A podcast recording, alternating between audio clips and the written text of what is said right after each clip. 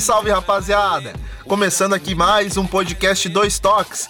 Você sabe que esse é mais um filho do projeto Amplitude FC, cara. Então já te convido a seguir a gente lá nas nossas redes sociais, no Amplitude em todas elas: Twitter, Facebook, YouTube Medium, onde a gente comenta bastante sobre futebol. Claro, também te convido a dar uma chegadinha lá no site da REC, da Rádio Esporte Clube, e é claro, nossos parceiros de 2018, 2019, o site do HTE Esportes onde nossos podcasts estão sendo vinculados por lá. Ano de 2019, segundo dois toques no ar aqui do Projeto Amplitude, em que a gente vem com uma pauta diferente, cara. Vamos falar um pouquinho do Qatar. O que esperar dessa seleção do Qatar aí que vem para a Copa de 2022 e também vai nos visitar aqui na Copa América? E é claro, para conversar a respeito dessa pauta, eu tô com os meus parceiros de amplitude, é claro. Diga lá, Smack Neto, como é que você tá, meu parceiro? Salve Nato, salve ouvintes do Dois Toques. Primeiro eu queria agradecer a receptividade do nosso programa inaugural aí sobre os estaduais, um programa, um debate bem construtivo, interessante e que está tendo uma recepção legal dos ouvintes. E hoje um tema muito, muito intrigante e que hoje particularmente eu vim para aprender, vim escutar dos nossos convidados o que eles têm para nos falar. Então é isso, espero que a galera acompanhe e goste. Dia de muito aprendizado, é claro. Diga aí, meu parceiro Arthur Sales. Boa noite, como é que você tá, meu mano? Boa noite, boa noite, Nato, boa noite aí pros, pros dados aí que vão ser apresentados, boa noite pro, pro Smack. E bom dia, boa tarde, ou boa noite, boa madrugada para quem estiver escutando o podcast, né? Acho que é, o tema é bem, bem interessante, bem amplo, né? Para reforçar a marca aí do, do Amplitude, né? E a gente vai ter uma, uma conversa que eu, eu tô com bastante expectativa, principalmente com o convidado que eu, que eu, que eu fiz o, o contato, né? Para falar da parte mais de geopolítica, mais da parte da, do, do que o Qatar espera né, de, de benefício né, com, com esse movimento pro esporte e também que é um movimento um pouco maior, como a gente vai, vai ver aí, né? Enfim, é, eu estou tô bem interessado nisso e entendo até um pouco mais, tenho mais contato. E por outro lado, na parte do campo, eu fiquei realmente surpreso né, com, com os últimos resultados e aí eu vou esperar para ver o que o nosso outro convidado também tem para falar. Com certeza vai agregar bastante e a gente vai chegar na Copa América aí entendendo bem o que esperar dessa seleção. E, né, fugindo um pouco do tema, não dá pra, não dá pra citar, porque é a primeira oportunidade que eu, que eu tenho de, de falar isso aqui no, no Dois Toques, né? É uma lástima, um, é, revoltante que aconteceu no, no Nirurubu. Isso, isso não poderia chegar a esse ponto jamais, nem de qualquer clube, isso não tem nada a ver com bandeira de clube, nada disso. Mas é uma coisa que, que eu não poderia deixar de citar e que é uma bandeira que a gente aqui, né, levanta bastante que os direitos das crianças no, e dos adolescentes no, no, futebol eles devem ser prioridade máxima. E a gente ia aproveitar também para recomendar, né? Porque a gente já havia abordado a temática dos direitos das crianças e dos adolescentes no futebol com o Baylor Pires, um cara que sabe muito sobre isso, faz muitas reportagens, vai a campo mesmo e, e conhece ó, é a, a, a realidade. E para quem quiser entender um pouco mais do que do que aconteceu não no Flamengo, mas do que acontece né, com os garotos. A gente tem esse, esse podcast aí, né, que foi gravado ano passado. Então fica aí meus, meus sentimentos e que a gente passe a enxergar os jovens jogadores como pessoas e não como ativos, não como joia. Espero que esse acontecido consiga tocar algumas pessoas, principalmente aquelas que tomam as decisões do futebol brasileiro. Perfeito, Arthur. Assina embaixo aí de tudo que tu disseste. Cara, para brilhantar a nossa noite, temos dois convidados hoje para falar dessa pauta Qatar. Primeiro ele, nosso parceiro aqui da casa, que já participou de um podcast aqui conosco no ano de 2018 sobre futebol chinês, Leonardo Hartung, jornalista, meu parceiro. Como é que você tá, meu mano? Bem-vindo novamente aí ao nosso papo. Fala Nato, Smack, Arthur, é, galera tá aí curtindo e acompanhando o podcast Amplitude. Cara, maior prazer estar aqui de novo com vocês. Né? Sempre uma honra participar do podcast de vocês. Hoje a gente não vai falar de China, né? Mas vai ser uma um prazer muito grande, vai ser um papo bem legal que a gente vai trazer aqui nesse podcast mais uma vez. Beleza, meu parceiro. E pra ajudar também a gente a bater esse papo, eu tô com o Emanuel Leite, cara. Ele que também é jornalista. Escreve aí. Emanuel, muito boa noite, cara. Obrigado por participar aqui com a gente. Pauta interessante sobre o Qatar, né, velho? É, boa noite. Primeiro, agradecer o convite, a oportunidade de poder falar sobre, sobre a questão do Qatar, mas principalmente essa perspectiva do, do, da questão geopolítica né, envolvendo o interesse do Qatar, não apenas no futebol, mas nos esportes de um modo geral mas indo além dos esportes, né? Que é uma coisa que me interessa, que é o que eu tenho pesquisado ultimamente. Curiosamente, o meu, tema de pesquisa é a China, o futebol chinês, o plano de desenvolvimento do futebol chinês, mas eu trabalho a concepção teórica, que é a mesma que se aplica ao, ao caso do Catar. Então a gente vai bater um papo que eu acho que vai ser bem interessante sobre isso. Vai ser interessante demais. Então é isso, vamos conhecer o Catar.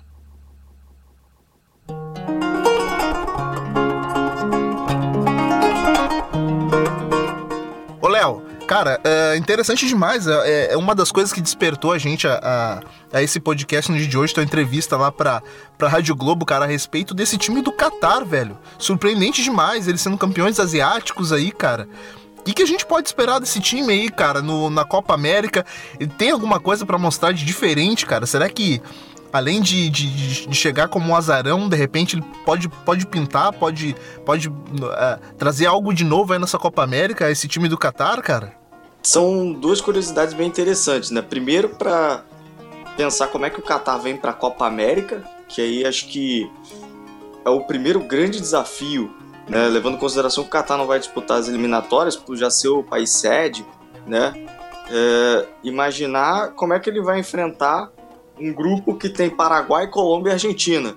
Então, assim, ele vai ter logo de cara, mesmo que ele não passe de fase, ele já vai ter três paradas duras que colocam o Qatar num nível de intensidade, de, de nível técnico, acima do que ele enfrenta no continente asiático.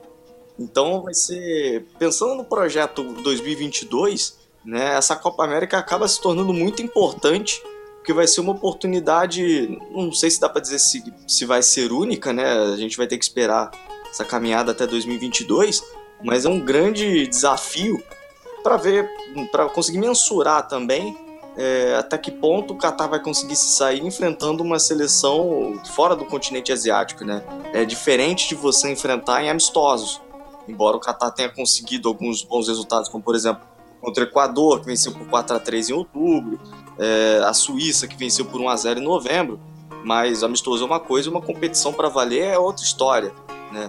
Então, vai ser bem interessante observar como é que o Qatar vai sair é, num, jogando num ambiente aqui no Brasil bem distinto do que ele enfrenta na Ásia e seleções com um, nível de, de competição, de competitividade diferente do que ele está acostumado. E para 2022, né, acho que a grande expectativa é que o Qatar não tenha ainda encontrado o seu auge.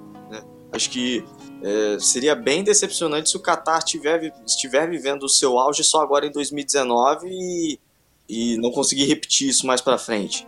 Pensar que o Qatar tinha uma das seleções com a de, é, com menor média de idade da Copa da Ásia e ter conseguido sair campeão da forma como foi, né, jogando bem, é, sabendo variar a proposta de jogo, dependendo do adversário, com, é, com vários jogadores se destacando no time titular, a gente pode até mencionar daqui a pouco, mas acho que o, seria bem decepcionante e triste pensar que a, o auge é só agora, não vai ir mais para frente. De fato, hoje é o auge do futebol do Qatar, mas a expectativa é que consiga ainda mais evoluir ainda mais para 2022 com os jogadores que tem, com os jogadores que têm é, tem evoluído dentro do país, né, que estão jogando nas seleções de base e que possam ser utilizados pelos grandes clubes do Catar num, médio, num curto médio prazo. Show de bola, cara. Ô, ô, Emanuel, deixa eu já te introduzir aqui já no nosso papo, cara. A respeito dessa situação aí geopolítica que o, que o Qatar vem atravessando, cara. Como é que como é que você aí, você escreveu até um, um, brilhante texto a respeito desse, desse momento do Qatar, cara. Como, como que você vê esse, esse momento do, do, do Qatar aí, cara, junto à comunidade internacional, junto a soft power? O que, o que, que, você, o que, que você entende sobre isso, cara? O que, que você vislumbra sobre, essa, sobre, a, sobre esse momento do Qatar aí, cara, em, em, em relação aos países do Oriente Médio também, todo esse conflito que há e essa, e esse, esse, essa tentativa de desvincular a imagem do Catar junto a, junto a esses conflitos que a gente acompanha aqui, aqui da América do Sul, cara. Então, é, a questão Antes da gente falar do contexto do, do, do Qatar geopolítica, é bom a gente entender o que é o, o tal do soft power, né? Que tem sido bastante falado ultimamente na, na questão de, principalmente em relações internacionais, geopolítica. O, o termo soft power o termo soft power foi cunhado pelo, pelo cientista político norte-americano chamado Joseph Nye, né? E, e, e o, o, Joseph Nye, ele, ele, ele coloca essa questão do, do, do soft power na tentativa de, de, de, responder a duas questões, né? Na, na sociedade pós-moderna, é, de, de avanço de comunicação, é, com, com, grande e além dos avanços da, dos meios de comunicação, isso, isso no, início dos anos 90 ainda, imagina agora mas já com, a, com o avanço dos meios de comunicação, a sociedade a, a, mudou de uma forma que antes havia os estados que negociavam com os estados, mas depois a, a sociedade, no, no termos geopolíticos, os estados passaram a, interagir com outros atores para além de estados, né? É, vários outros atores e, e, e, isso girou, criou um certo que o Joseph Nye definiu como ruído de comunicação para os estados se comunicarem e se mostrarem é, na comunidade internacional. E, e isso é, cria uma necessidade de você, mais do que se fazer ouvido, é fazer ser compreendido pelo, com a mensagem que você quer passar. Né? E ele fala do paradoxo da, da plenitude. É, tem tanta informação que, que termina tendo pouca atenção. E, e aí os, os países é, tinham necessidade de, de, de, atrair essa atenção. E, essa, e é aí que quando, quando ele entra na questão do, do, do, do da, da atrair atenção para poder conquistar o poder. Porque aí ele vai falar que o poder se pode ser exercido de três formas. E aí é quando ele vai cunhar o soft power. De duas formas, na verdade, o hard power e o soft power. O hard power se divide em duas formas: é o poder militar e o poder econômico. O soft power é o poder de atração. É justamente isso: é você conseguir fazer com que o seu país seja atraente e seja inspirador a outros de alguma forma. E existem alguns recursos para a estratégia de soft power ser utilizada. Existem os recursos culturais, os recursos sociais, também os recursos econômicos e os, recursos políticos. E o Catar tem um plano que vai muito além do futebol, que é o, o, o Plano Nacional Catar Visão 2030, né? Que já foi implementado desde os anos 90, quando houve um, golpe de Estado é, pacífico no Catar em 1995, se eu, não estou enganado na, na data, é, mas acho que foi isso, 1995, é, que houve, na verdade, foi um golpe de Estado, mas foi uma transição é, do, do, do, poder entre, entre o emir que comandava, e a partir daí eles começaram a traçar um plano de modernização do país, é, no sentido de conseguir fazer com que o país avançasse. E o que se coloca nesse, nessa questão do plano do Catar é que o Catar enfrenta três desafios perante isso, é? é a necessidade de diversificar a economia e aí busca através do soft power cultural principalmente é, e social se tornar um, um centro turístico e, e, transformar Doha, o aeroporto de Doha, como um hub internacional para viagens que, que, que, liguem continentes à Ásia, por exemplo, como, como acontece, por exemplo, com, com Emirados Árabes, né? É, em Dubai, é, é, um hub, e, e o Qatar se planejou para poder se tornar isso e, se tornar também um, uma atração turística no, no século XXI e aí diversificar a economia, né? Que, que a economia do Catar, como nós sabemos, é baseada no, principalmente em gás natural, mais do que petróleo, né? É principalmente gás natural. Então, no sentido de diversificar a economia, não ficar tão dependente do, do, do gás natural. É, também no sentido de conseguir é, você, você, tendo você sendo respeitado na, na, comunidade internacional, você se protege mais. O Catar é um país pequeno, é um país que está que, que, que tá em, no seu entorno, seus vizinhos são países poderosos, como a Arábia Saudita, é, o Irã, ali próximo. Então o Qatar precisava de, de alguma forma essa necessidade de se sentir mais seguro, né? E, e também essa, essa questão de, de ser visto de uma forma diferente perante a comunidade internacional, é, já que o Qatar tem, tem essa associação que, que existe, essa, essas, essas acusações de que o, de que o Qatar é, colabora com, com grupos é, terroristas. Né? Então, você quebrar essa imagem negativa que, que o país tem. É, e aí se tornar, nesse sentido, um país atraente. E o futebol se insere dentro desse, de, desses elementos, porque o futebol, como um elemento cultural que ele é, ele é um dos recursos do soft power. Né? E, e, o objetivo do Catar é porque, porque o futebol, o futebol não só, o esporte de modo geral, porque o Catar não é o primeiro país a, a recorrer ao soft power. O, por exemplo, a China utiliza o soft power em vários elementos e o futebol, o plano de desenvolvimento do futebol chinês é um instrumento que ele tenta se projetar internacionalmente. O próprio Brasil seria a Copa do Mundo, seria os Jogos Olímpicos, é uma forma do Brasil geopoliticamente se reposicionar e se colocar dentro do cenário internacional. E o Catar usa o, o, os esportes de um modo geral, não só o futebol. É, o futebol está mais na evidência porque é o esporte mais popular do planeta, mas o Catar cedia vários eventos esportivos e mega eventos esportivos e eventos é, esportivos internacionais de, de menor porte como o Campeonato do de, de, de handebol, é, circuito da ATP de tênis, enfim, é, moto velocidade. Então ele, ele tenta se projetar, projetar a imagem do país através do, dos esportes. No futebol, além da, dessa transformação dessa, da seleção do, do Catar, sediar a Copa do Mundo coloca o país em evidência. É, mostra que o país tem pujança econômica e consegue se transformar de um país que é pequeno, sediar uma Copa do Mundo e receber seleções de todo o planeta. E também tem a questão, do, que é um outro conceito que está atrelado um pouco à questão do soft power, que é de você se promover que é o nation branding, que é você criar uma marca da, da, da sua, do seu país. E, por exemplo, o principal fonte de, de, de renda do Paris Saint-Germain não é nenhum patrocínio, não é venda de jogador, é o, o dinheiro que ele recebe do Qatar como nation branding, do Qatar como dono do, do, do Paris Saint-Germain. Essa é a principal fonte de renda do, do, do PSG, é, para citar um exemplo. Mas existem outros exemplos de nation branding, não apenas do Qatar, mas o próprio Emirates, com patrocínios de clubes, naming rights de estádios. É, isso, isso é o que é chamado de nation branding. Nation branding é essa promoção da imagem, é marketing é um marketing a nível internacional de um país, por isso que o branding de um país é o marketing do país. É, enquanto que o soft power é mais complexo porque ele envolve a questão de diplomacia pública, né? É, então ele envolve essa questão do, de ser um instrumento da diplomacia, de você buscar é, não só alterar a imagem que seu país tem fora do, da comunidade internacional, mas também a partir dessa alteração da imagem, da atração que ele gera, estabelecer relação e contato, né? Nato, vou aproveitar o gancho para fazer uma pergunta para Manuel ainda. Essa questão do, do nation branding, né? Porque né, o, o futebol ele acabou. É, é, acabou não, né? Ele sempre foi, né? Ele é uma momento aí de. Pode ser usado de diversas maneiras e, e o Qatar tem, tem tentado usar como um projeto de plano maior, né, como você falou, para promover aí o, o país. Só que é, algumas notícias acabaram fazendo com que esse tiro saísse um pouco pela culatra, né? E eu acho que a principal delas é a questão do envolvimento de trabalhos análogos à escravidão, né, no, na construção dos estádios e tal. Isso foi, foi é, essa situação teve uma repercussão internacional bastante grande.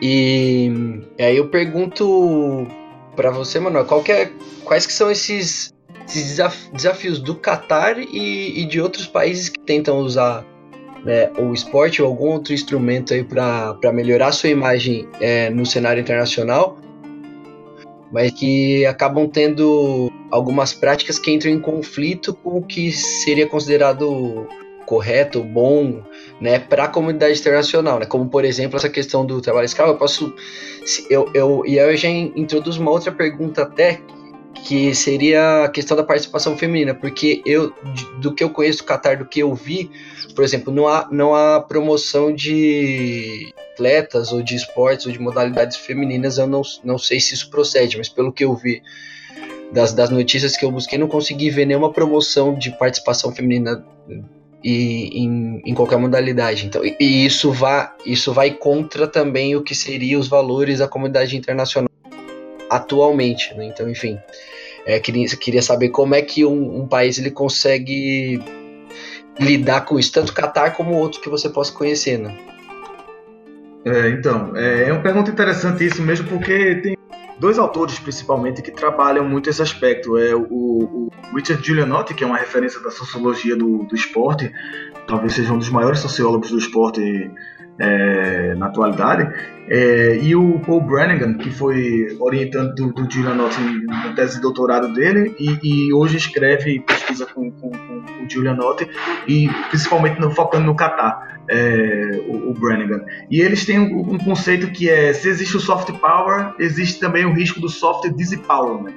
E, e, recentemente eles publicaram um artigo na, acho que na Foreign Affairs, eu acho que foi a revista, e que, que, em que eles estabelecem o, ou tentam estabelecer, criar um modelo, fazer uma modelação do, do, do nexo entre soft power e o soft disempowerment, que é o seguinte, ele, eles, eles criam mesmo um modelo em que você tem é, a vontade de exercer o poder, a, vontade de você criar um mecanismo de poder, aquilo que o Nai fala da atração, né, de, de, você conseguir fazer com que os outros países é, admirem a, algo no seu país e que queiram seguir aquele exemplo, e isso faz com que você seja reconhecido na comunidade internacional. E aí, a partir desse, desse desejo, você tem, tem os recursos, né? como, como eu falei, tem o recurso cultural, o social, o econômico, político. Do ponto de vista político, por exemplo, o Catar ele tenta ser mediador de conflitos. Ele, ele já tentou mediar conflitos no Iêmen, no Líbano, em Darfur. É, tentou não, mediou conflitos. Então ele, isso, isso, é um, isso é um instrumento de soft power político. Você tentar ser, é, como a China também faz em, em, em alguns países na, na, África, ser o peacemaking. Isso é, isso é, um, é, é um recurso de soft power. Você vender uma imagem de que você é um promotor da paz. É, no aspecto cultural, além do esporte, de um modo geral, do futebol particularmente, nós temos também a comunicação, né? o, a, a, imprensa. E o Qatar tem, tem a TV Al Jazeera, é, não é Al-Qaeda, como aquela senadora Ana Amélia se confundiu, né? É, por, por, ignorância. É Al Jazeera. A Al Jazeera é um canal do Qatar em que, o Qatar, em que os, os seus jornalistas, ele, ele é de fato um elemento de, que, que no Oriente Médio de extrema liberdade de expressão.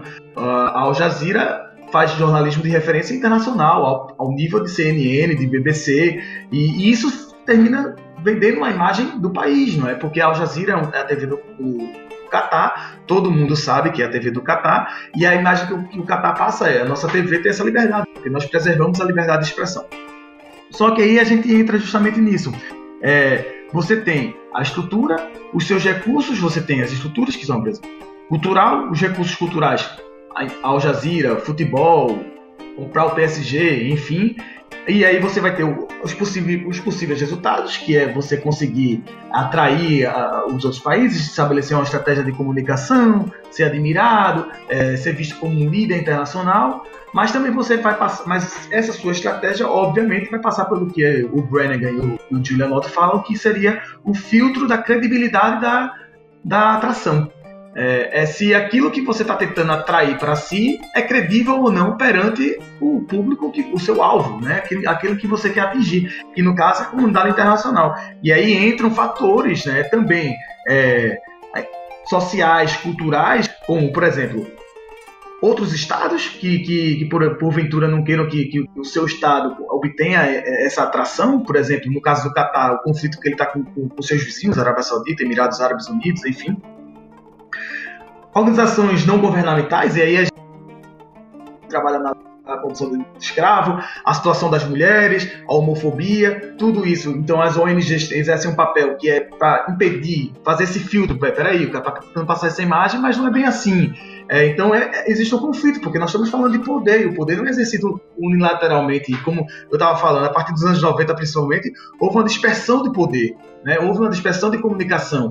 É, então existem vários atores interagindo aí, outros atores, a própria mídia, a forma como a mídia aborda, por exemplo, a, a, a mídia ocidental aborda com bastante criticidade o, questões do Catar, é, por exemplo, a, a mídia inglesa desde que o Qatar venceu a, a votação para ser o, a sede da Copa do Mundo 2022, ela faz reportagens é, aprofundadas, profundas, mostrando os casos, principalmente que trabalha na à escravidão no, na construção do, dos estádios. Pessoas que morreram, trabalhadores que morreram, porque não têm condições mínimas de dignidade humana para trabalhar, ainda por cima no deserto. É, e a própria sociedade civil é, e, e, o, e, as corporações, as empresas que atuam também nisso. Então, passa por esse filtro. E aí acontece, ou você obtém realmente o soft power, você consegue atrair, você consegue se tornar um líder, é uma referência, ou você sofre aquilo que o, Giulianotti, é, num outro artigo só dele, não, não com o Brannigan, mas num outro artigo ele fala de o tiro sair pela culatra. E no caso do Qatar, em alguns aspectos, o tiro de fato sai pela culatra. É, em alguns aspectos, ele consegue passar uma imagem positiva. Por exemplo, quando a gente pensa em Al Jazeera, a gente pensa de forma positiva no país. Quando a gente passa, pensa na, na, na Qatar Airways, a empresa aérea, é considerada a melhor do mundo nos últimos dois, três anos, ganhou inclusive na Emirates dessas eleições que existem a nível internacional. É uma imagem positiva que ele consegue passar do país. Mas a Copa do Mundo coloca, coloca o teu país em evidência internacional. É, joga os holofotes todos pro teu país. Tu quer, e, e, é algo que eles querem isso. Eles querem esses holofotes, só que vai, ele vai ter o ônus e o bônus. O, e vai ter também.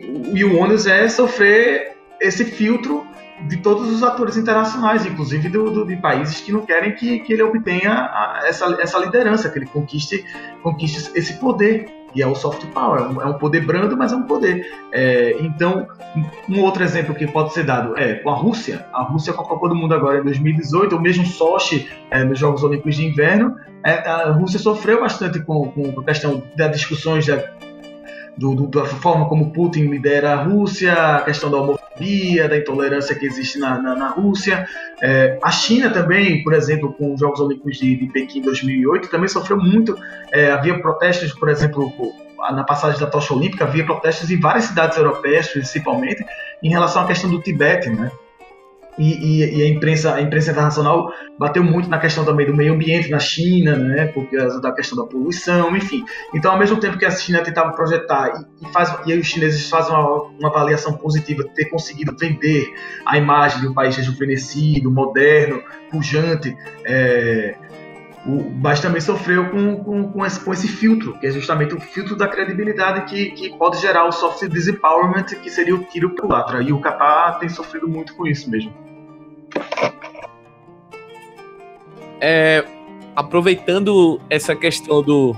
Emanuel falou muito bem dessa questão do investimento em si, do, de como o Qatar tenta se tornar um agente dentro do, do Oriente Médio, um agente geopolítico, um agente internacional de relevância, é, e trazendo um pouquinho também para o futebol, eu queria que Léo falasse um pouco sobre a questão do trabalho de base e o quanto o Qatar está conseguindo é, refletir no investimento, no investimento tanto em estádios para a Copa do Mundo, é, quanto em trazer jogadores como o Chave, é, o Raul já jogou lá, é, outros grandes nomes do, do futebol internacional que tiveram passagens pelo Qatar e ligar, se ligar a outros nomes como o Neymar, como o Guardiola, enfim, é, como é que eles estão utilizando isso para desenvolver o futebol local, porque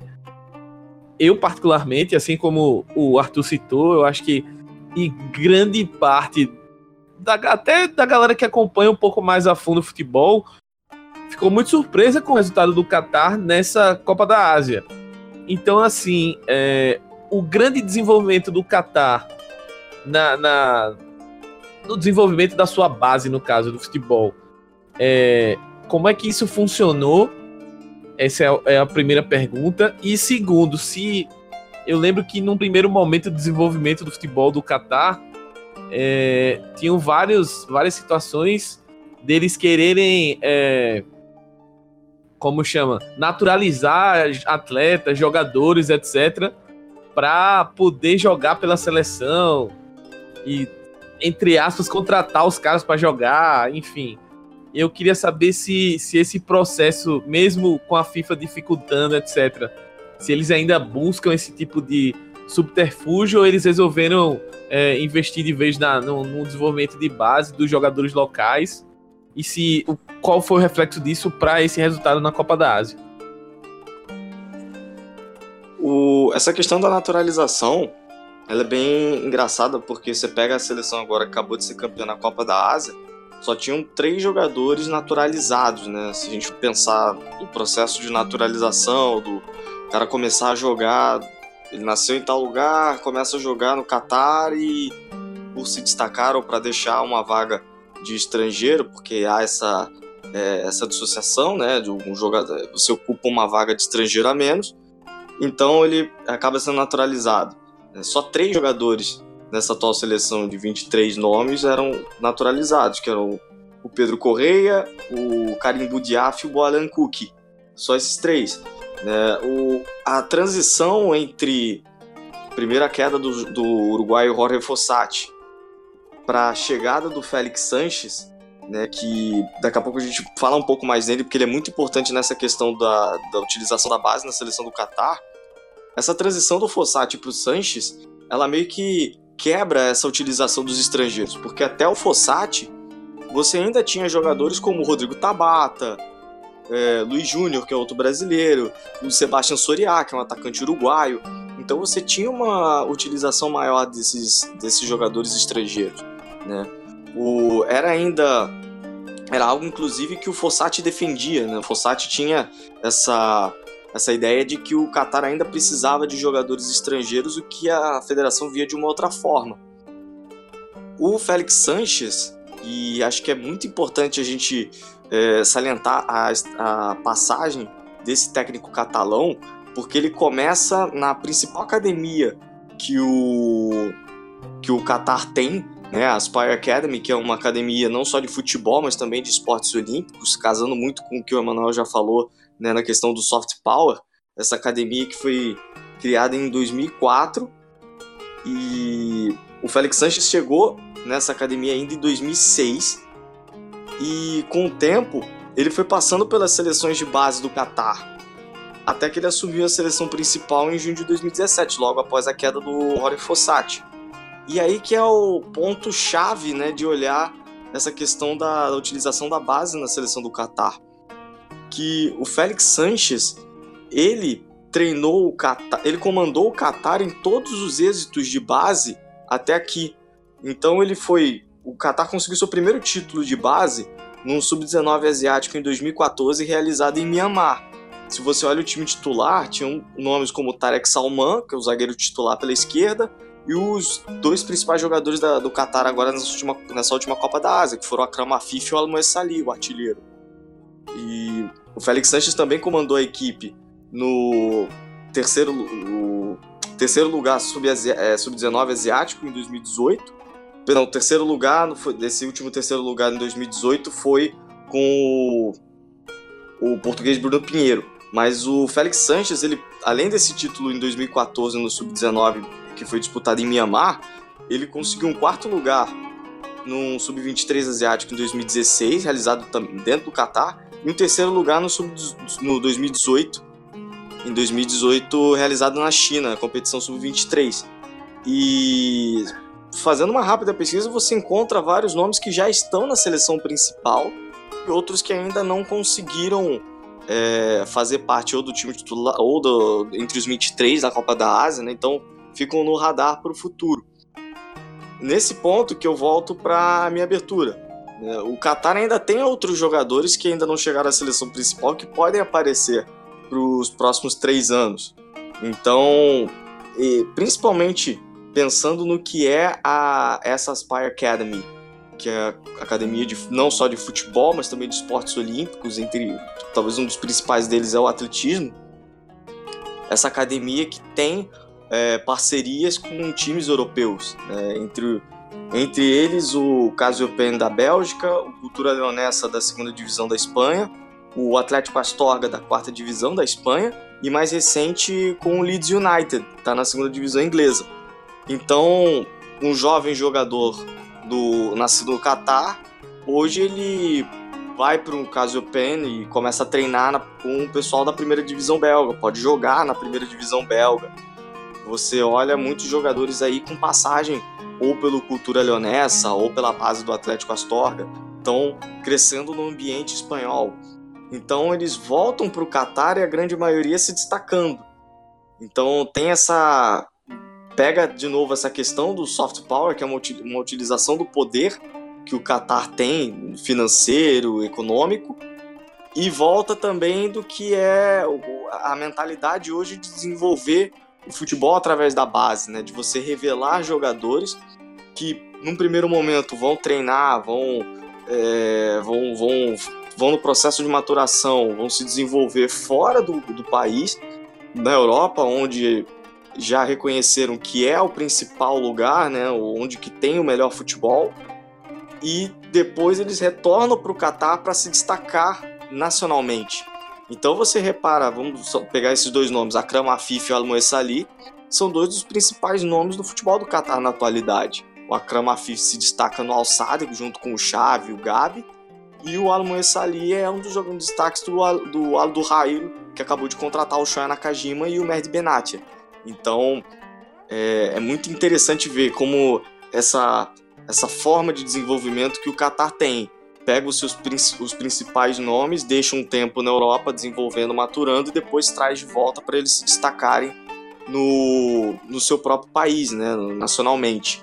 A grande questão é a gente vê o destaque desses jogadores hoje e fica a pergunta: será que eles vão ficar no, atuando no Qatar até 2022? Será que eles vão é, não vão querer botar um Akram Afif de volta para a Europa, ou Alamoe Sali jogar numa competição europeia para ver se ele desenvolve mais até a Copa do Mundo ou ele continua jogando nacionalmente? Fica aí a pergunta. Ô Léo, e como que você vê essa, essa interação de, através desses, desses medalhões que vão chegando aí de novo na, no, nos Emirados Árabes, no Catar, como você colocou agora no finalzinho, cara? Porque a gente vê aí o Qatar investindo pesado em nomes, em nomes fortes no futebol mundial para ter como bandeira dessa próxima Copa do Mundo de 2022.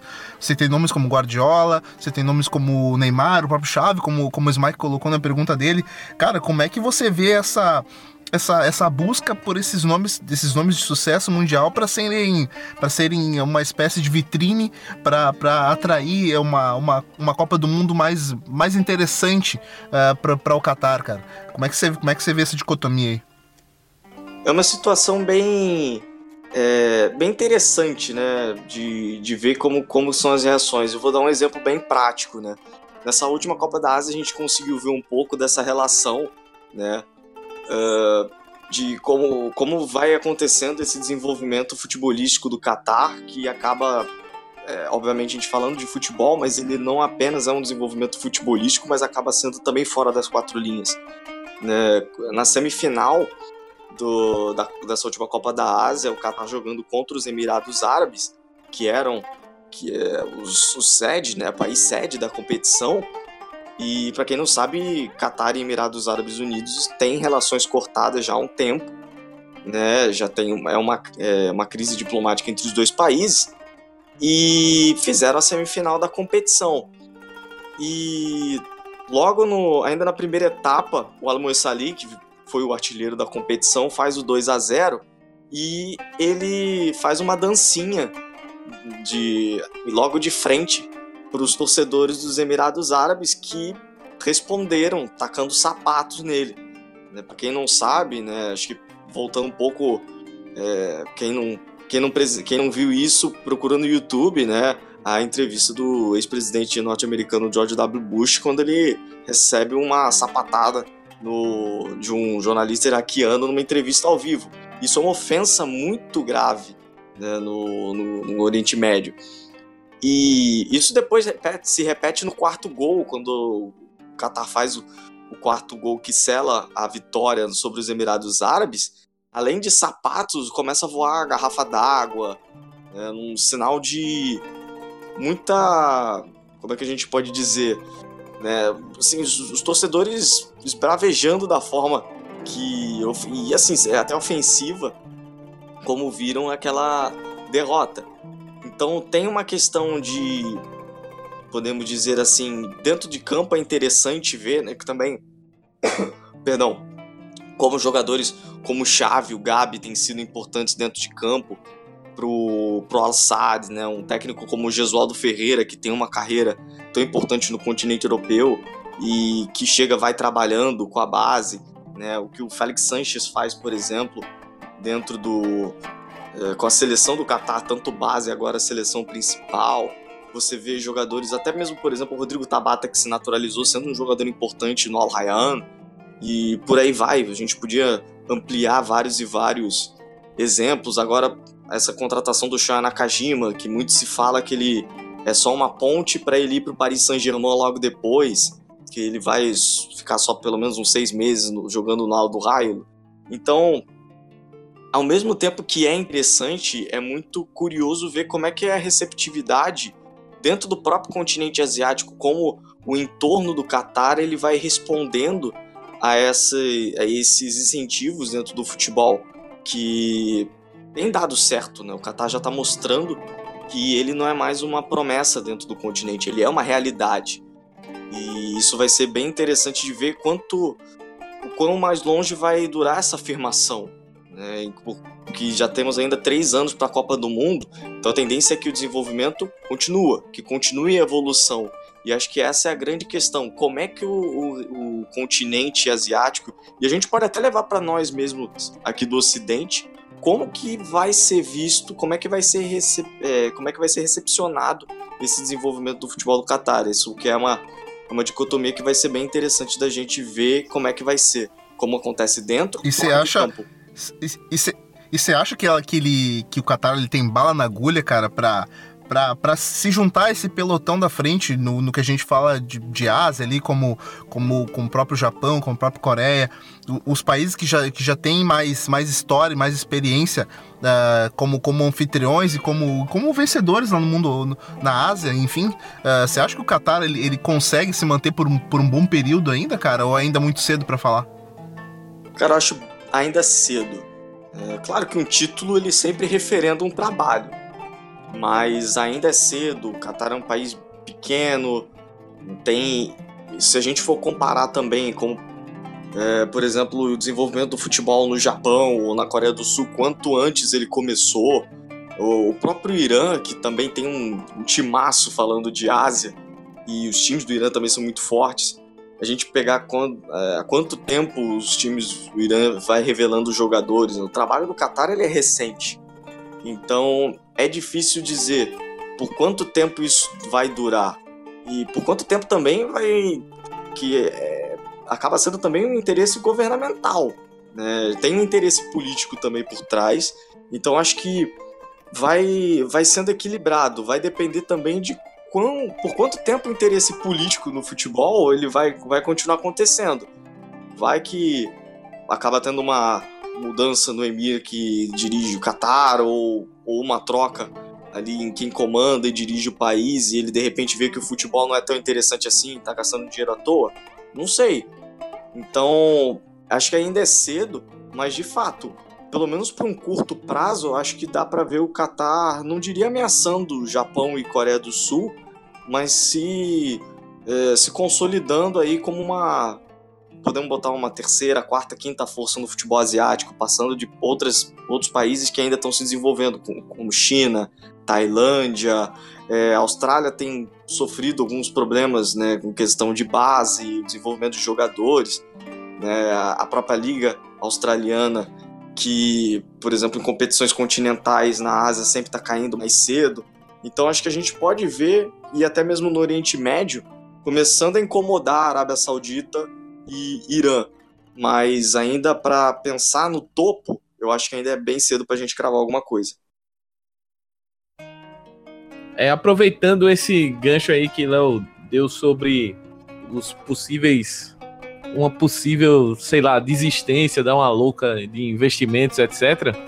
É, eu queria perguntar para Emanuel é, focar, na verdade, eu acho que ele tocou um pouco nesse assunto, mas eu queria que ele aprofundasse um pouco mais do porquê o Qatar é, enxergou no futebol é, essa possibilidade dele ascender mundialmente, se colocar como um ator global. Eu pergunto isso porque nas pesquisas, até lendo o teu texto anterior e vendo outros textos, é, esse essa tentativa do Qatar de se mostrar para o mundo veio de muito antes vem da década de 70, 80, tanto com é, atividades culturais, é, outros esportes.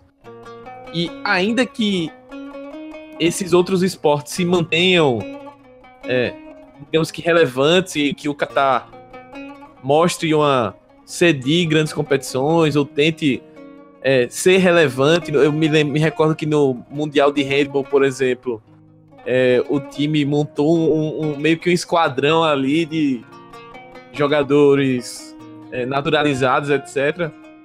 Mas por que esse, esse fascínio ao futebol? A gente sabe que o futebol é, o, com certeza, é o esporte mais influente do mundo. Mas a expectativa. O Qatar tá muito abaixo no sentido de, de nível de jogo, de desenvolvimento de liga, enfim. Por que esse esse investimento, eu pergunto no sentido de eles terem muito a remar para chegar num, num, alto nível.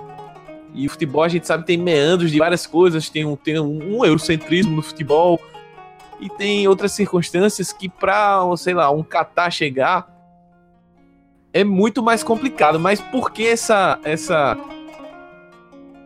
essa necessidade essa aposta no futebol para tornar o Qatar um, um agente social e um, relevante mundialmente? Então, é, é como eu estava falando, a questão política, é, o interesse político de continuar investindo no futebol, nos esportes no modo geral, pode, pode ser alterado é, pelo próprio interesse de quem estiver comandando o país, ou desinteresse, mas também pela conjuntura geopolítica, né, da questão internacional do, do país ser forçado a mudar de estratégia. É, por exemplo, ele está desde 2017 rompido diplomaticamente com, com, com, seus vizinhos, né, Emirados Árabes Unidos, a Saudita, o próprio Egito, né, rompeu também.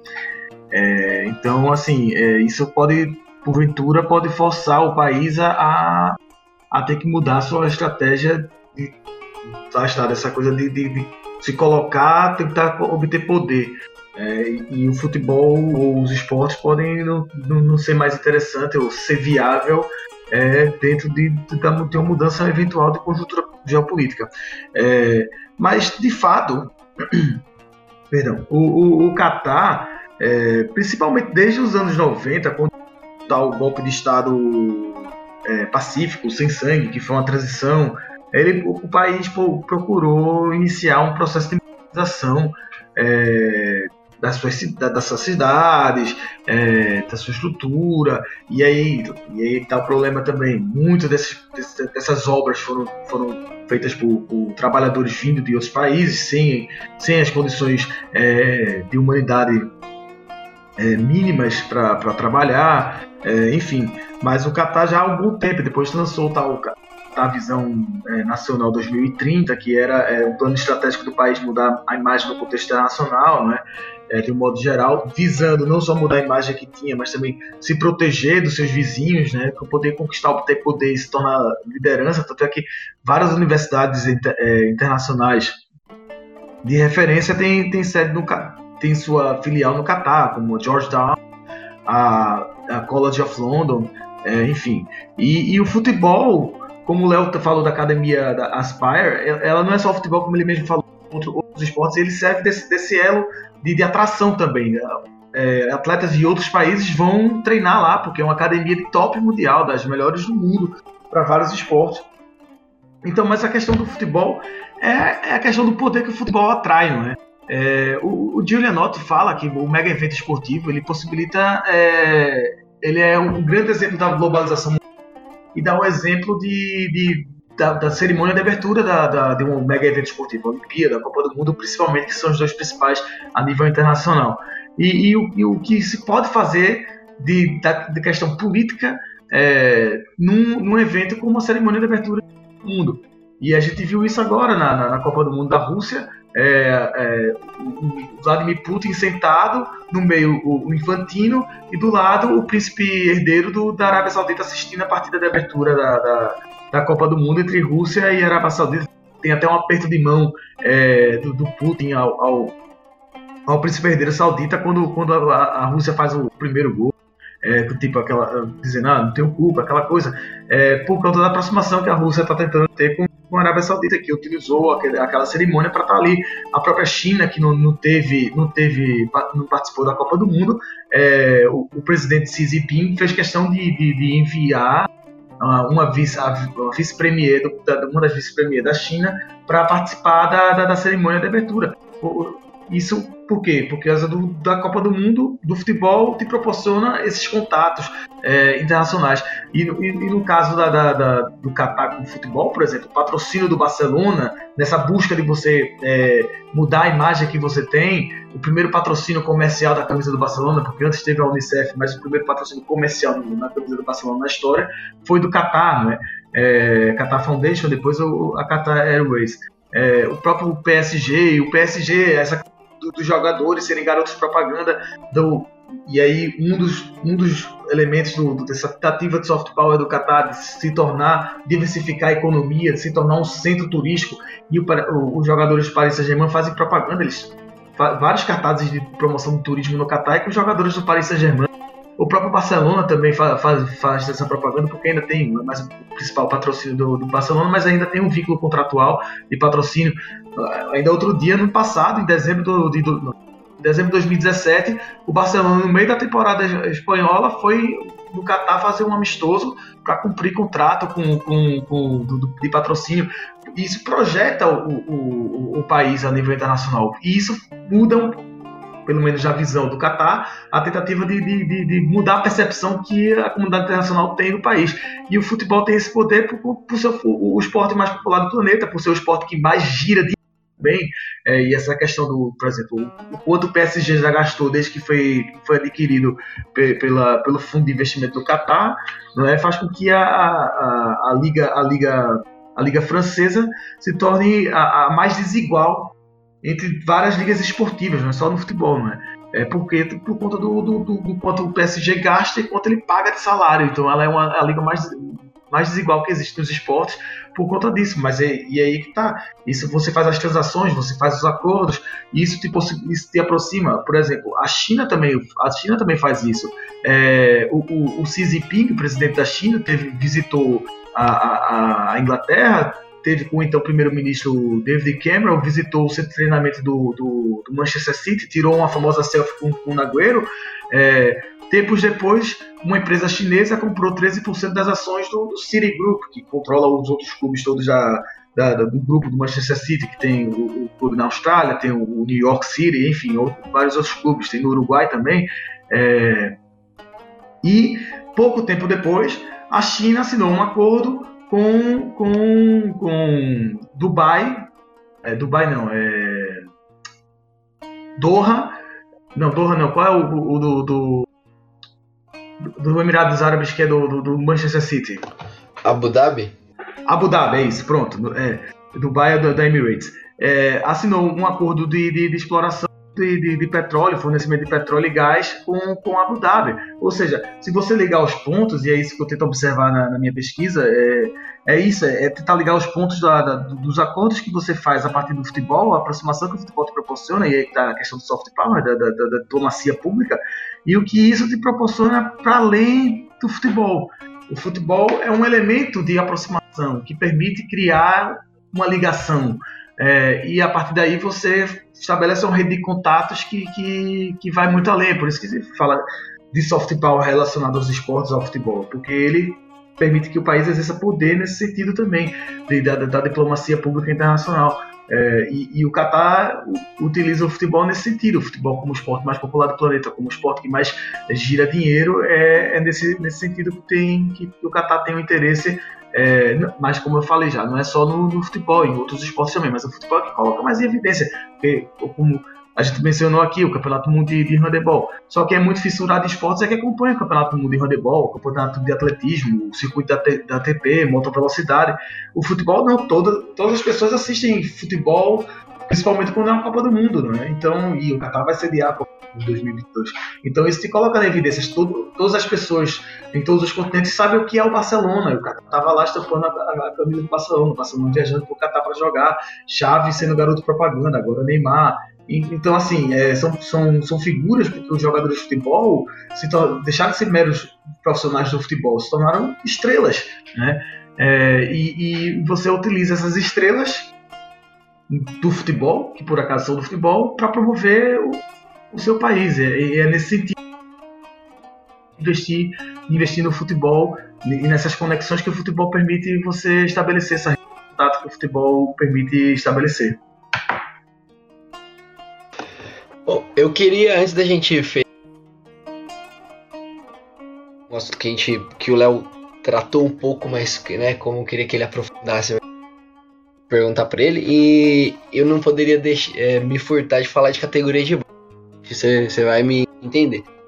Então eu queria que ele que ele, que ele me explicasse é, como que o Qatar ele teve esse, esse sucesso tão rápido. Porque se você se você for pensar em, né, em um projeto de prazo, vou construir uma equipe nacional de, de sucesso, né? Por qualquer, qualquer esporte que seja, mas futebol é um pouco mais fácil porque ele é normalmente ele é o mais popular do país que a gente está falando, né? Então, assim, você vai precisar de um tempo, né? Você vai precisar de, pô, eu vou desenvolver o talento e, e, e desenvolver o talento, né? O talento não, ele não, não tá lá pronto, né? Ele se des, ele é desenvolvido, né? Pegar os nove anos, oito anos e até eles virarem jogadores prontos, é, vai demorar um tempo, vai demorar mais, mais do que 10 anos certamente, né, tirando para você formar uma equipe. Claro que vão ter algumas exceções, alguns, alguns que vão despontar antes, mas essas são as exceções, né? Então você vai demorar. É um projeto assim de, de, de longuíssimo prazo. E, e, a população do, do Qatar é uma população muito pequena, né? Deu uma pesquisada rápida aqui, em torno de 3 milhões aí de pessoas. E não é muito jovem. E eu queria entender como como que o Qatar conseguiu ter sucesso com a seleção nacional com poucos com poucos estrangeiros, né, entre aspas aí, os, os naturalizados. E como que funciona? Porque pelo que eu conheço da da da Asper, né, da, da academia, projeto do Qatar, eles trazem bastante gente de fora também, né? Talentos aí de outros países, eles, eles vêm para que são detectados, eles vêm para treinar na academia. Eu não sei se eles continuam morando, não sei como é que, como é que funciona. Por isso que eu queria entender do Léo como é que foi esse processo, né? Quando que foi realmente iniciado? Você me falou que foi no meados da década passada, né? O que, dá, o que bate mais ou menos o, o tempo necessário, né? Mas queria que você aprofundasse nisso e explicasse como é que funciona esse trabalho de maneira geral. Então, Arthur, o, o, como eu já tinha falado e tu bem lembrou, né, a Aspire Academy ela foi fundada em 2004. Né, então, se a gente for pensar que ela é talvez a, a base principal do que é hoje a seleção do Catar, né, com a maioria dos jogadores passam lá, quase sei lá, deve ter uns 80, 90% de chance de se um cara tá se destacando ou na base da seleção do Qatar ou na seleção principal, ele deve, ele deve ter passado na academia. Então, se a gente for parar para pensar, foi fundado em 2004 e em 2014, 10 anos depois, o Qatar já tinha uma geração sub-19 campeã na Ásia. Então, em pelo menos um prazo de 10 anos, ela conseguiu já revelar jogadores jogador, né, nesse ponto. E como você também bem citou, ela não apenas serve para jogadores do Catar. A gente tem casos, por exemplo, também de jogadores que nascidos de outros lugares, nascidos em outros países, que foram muito cedo para a academia e acabaram né, é, servindo a seleção do Catar mais tarde, né? Tem o Al se não me engano, nascido no Sudão, o, o Bassan Al-Hawi, é um zagueiro pela direita, nasceu no Iraque. Inclusive foi tema de um debate muito profundo, porque ele fez o gol da vitória da seleção do Catar contra o Iraque na Copa da Ásia. O pai dele é iraquiano, e aí ele fez uma postagem dizendo que era, tinha orgulho de ser, né, de ser do Catar. Então criou-se essa polêmica, mas de fato não foi. Não, não dá para chamar como um, um processo de naturalização como de um jogador que se destacou. Na realidade, ele acabou passando por isso ainda muito, muito jovem. Né? Então, não, é, não dá para qualificar como um processo como foi, por exemplo, do Rodrigo Tabata, do Soriá, enfim, ou do Pedro Correia. Acho que a grande chave da, dessas, desse desenvolvimento desses jogadores também são as parcerias que a Aspire Academy tem fora do do, do Qatar, com o caso Pen da Bélgica, com o Cultura Leonessa, agora com Leeds United.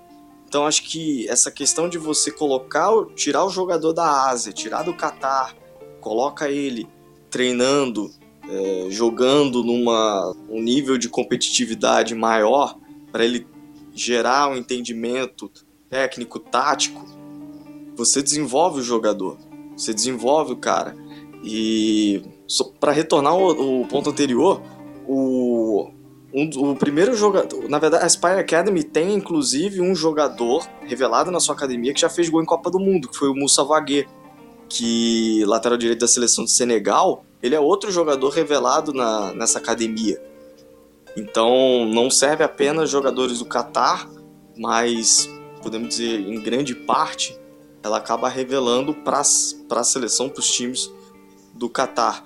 E, e ainda assim é, é, meio curioso falar, mas acho que a grande surpresa do Catar é de ter olhado essa geração, ter visto esses jogadores e ter enxergado um processo né, de não só a transição de base para a seleção principal, mas a maturação deles foi muito rápida.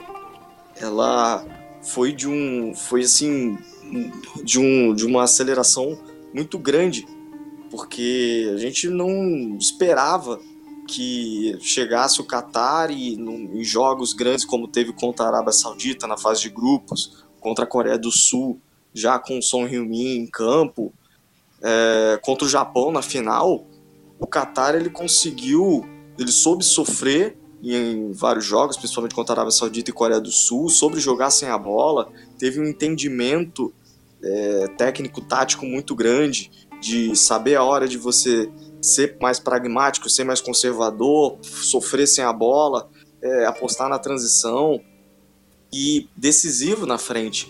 Então conseguiu mostrar uma, um grau de entendimento do jogo muito alto para, se a gente for pensar, uma das seleções mais, ideia, é, mais jovens da competição. Então, ainda assim que a gente possa olhar o trabalho, ah, tá fazendo um trabalho de desenvolvimento, tá apostando na base, ainda assim a impressão que fica é que esse desenvolvimento do Qatar, essa maturação dos jogadores, ela aconteceu de uma forma muito rápida. E acho que esse é o ponto-chave de da, da surpresa de que foi ver o Qatar sendo campeão nessa Copa da Ásia e de forma assim é, irretocável, né? 100% de aproveitamento, jogando bem dentro do seu dentro do, do seu modelo de jogo, né, alterando algumas é, algumas propostas ao longo da competição. Acho que esse foi o, a principal surpresa na seleção do Qatar. Demais, cara. Esse papo tá alto nível. Já deu para o nosso ouvinte que acompanha os nossos podcasts aqui ficar bem antenado e ver o que, que tem pro 2019 ainda por vir. É claro que tem muitos podcasts que a gente vai, vai debater, mas a gente já vai entrando na reta final aqui do nosso Dois Toques e eu te faço novamente convite para seguir a gente lá nas nossas redes sociais, cara. Chega lá no amplitude em todas elas, Twitter, Facebook, YouTube Medium, para você ficar por dentro de tudo que a gente está fazendo aqui no Projeto Amplitude, certo?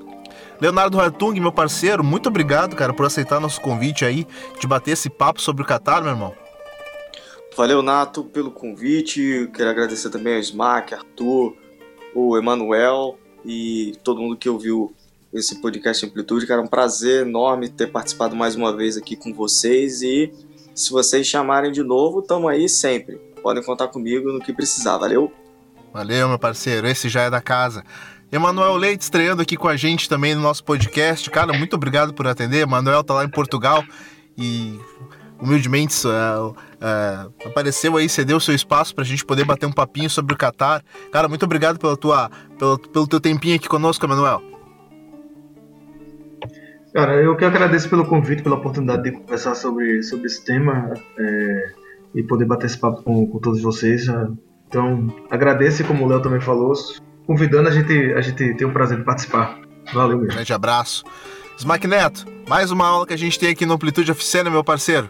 Diz aí, cara, quem quiser te seguir nas redes sociais e acompanhar seu trabalho, faz o quê? Então, é, grande programa hoje. Eu particularmente saio muito mais é, com muito mais conteúdo do que entrei antes da gravação. Acho que foi um, uma conversa muito boa. Queria agradecer a Léo, a Emanuel pela participação, que foi crucial para o programa de hoje. Quem quiser me seguir nas redes sociais, pode me procurar no arroba no Twitter, no Instagram. E só para finalizar, duas diquinhas rápidas. A primeira, eu queria reforçar a dica do que eu dei no La Plantilha, que já está nos feeds, que é sobre a, o programa que a gente gravou no ano passado sobre o direito das crianças com Breira. O Arthur mencionou aí no, no começo do programa também. Eu acho que nesse momento que a gente está vivendo, de muita discussão sobre a base, depois de tudo que aconteceu no CT do Flamengo, é um programa que encaixa muito bem. Eu reescutei depois do que aconteceu e, cara, é, tá muito, muito, muito interessante o programa. A gente discutiu várias coisas para além de estrutura também e acho que vale a pena para todo mundo que trabalha ou que gosta de futebol repensar um pouquinho de como a gente pensa a base. E a outra dica é um filme que eu assisti que eu acho que vale a pena compartilhar com a galera. É 42, A História de uma Lenda. É um filme sobre o Jack Robinson, que é o primeiro negro a jogar beisebol na Major League, que é a principal liga americana.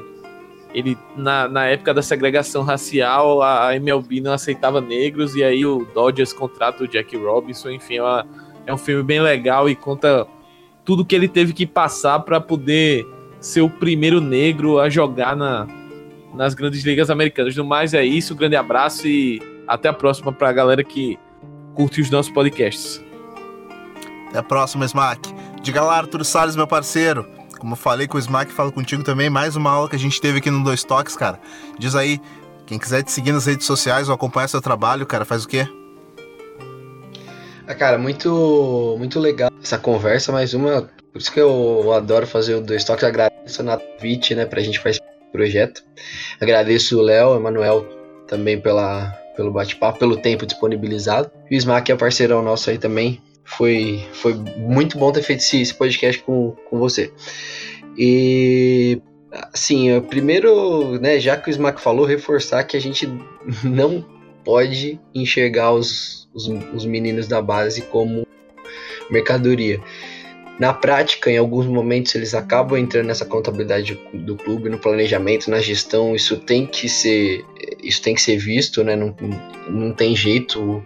A gente vive numa lógica que é assim mesmo com quase tudo, né? Então é, é, é, é compreensível que isso aconteça, mas na hora de tratar, na hora de trazer o menino para dentro do alojamento, você tem que entender que ele é uma pessoa e que é uma responsabilidade muito grande. Que eu não sei nem se eu queria ter, assim, sabe? Porque é uma responsabilidade, responsabilidade muito grande. O Fábio Luciano falou muito legal nesse sentido. Ele falou que quando ele, um, um amigo do filho dele vai para casa dele, né? O Fábio Luciano zagueiro, né? Ele consegue ir, ele não sai de casa porque é uma responsabilidade muito grande estar tá com o filho de alguém, cara. Você tá com uma criança em casa, um adolescente, enfim, você tem que. É um, você tem que entender que é uma pessoa, né? Mas enfim, é, desculpa até passar isso de novo, né? Mas é porque não dá pra deixar quieto isso daí. Isso daí é o que aconteceu, é, é revoltante e, e, não, não pode nem chegar perto de acontecer um negócio desse.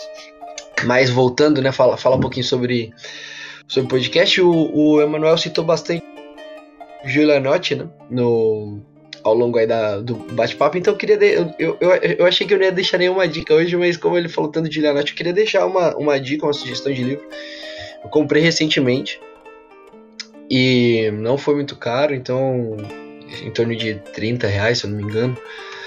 Acho que dá para quem, quem se interessar fazer uma, fazer uma força. Chama Sociologia do Futebol, Dimensões Históricas e Socioculturais do Esporte das Multidões que é do Richard Giulianotti, né, que é um, um grande pensador, um pensador de destaque na sociologia do, do futebol aí. Se eu não me engano, o principal nome, mas enfim.